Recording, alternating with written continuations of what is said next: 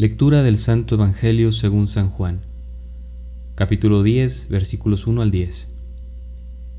En aquel tiempo, Jesús dijo a los fariseos, Yo les aseguro que el que no entra por la puerta del redil de las ovejas, sino que salta por otro lado, es un ladrón, un bandido. Pero el que entra por la puerta, ese es el pastor de las ovejas. A ese le abre el que cuida la puerta, y las ovejas reconocen su voz.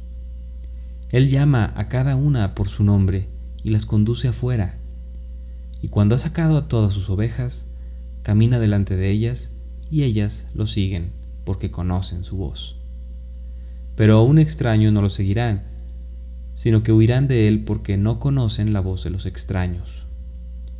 Jesús les puso esta comparación, pero ellos no entendieron lo que les quería decir. Por eso añadió, les aseguro que yo soy la puerta de las ovejas. Todos los que han venido antes que yo son ladrones y bandidos, pero mis ovejas no los han escuchado. Yo soy la puerta, quien entre por mí se salvará, podrá entrar y salir y encontrará pastos. El ladrón solo viene a robar, a matar y a destruir. Yo he venido para que tengan vida y la tengan en abundancia. Palabra del Señor.